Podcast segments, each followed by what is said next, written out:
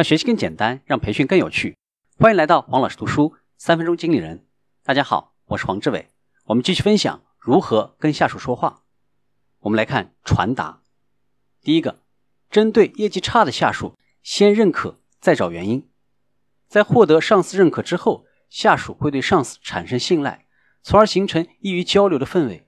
关键就是要了解、问清当前的问题，然后设法解决。例如，上司说。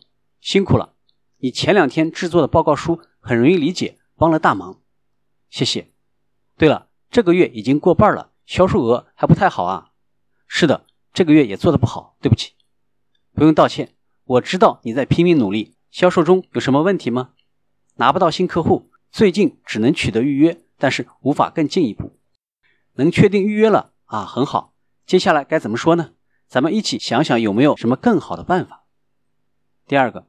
对进步缓慢的下属多认可，切忌比较，不要全面否定，要认可做到的部分，用他本人的过去和现在做比较，尽量不跟别人去比较。例如，进度比上次快了，而且还能够想到考虑媒体的选择，很不错嘛。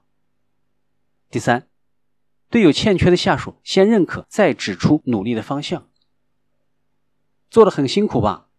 辅以大量的数据，这很好。这个表格也很容易理解，非要补充的话，我希望你能制作一个摘要，注明本商品跟其他竞争商品的不同点。第四个，对业绩不好的年长下属要肯定他的过去，例如，你以前的出色表现是我们望尘莫及的，请务必与时俱进，做出更优秀的业绩。刚成为上司的人，往往很担心自己被年长的下属所轻视。于是就会在接触的时候采取居高临下的态度，反而会激起对方的抵触情绪。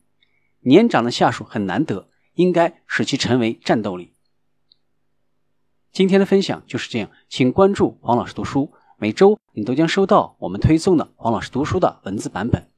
给我三分钟，还你一个精彩。我们下期见。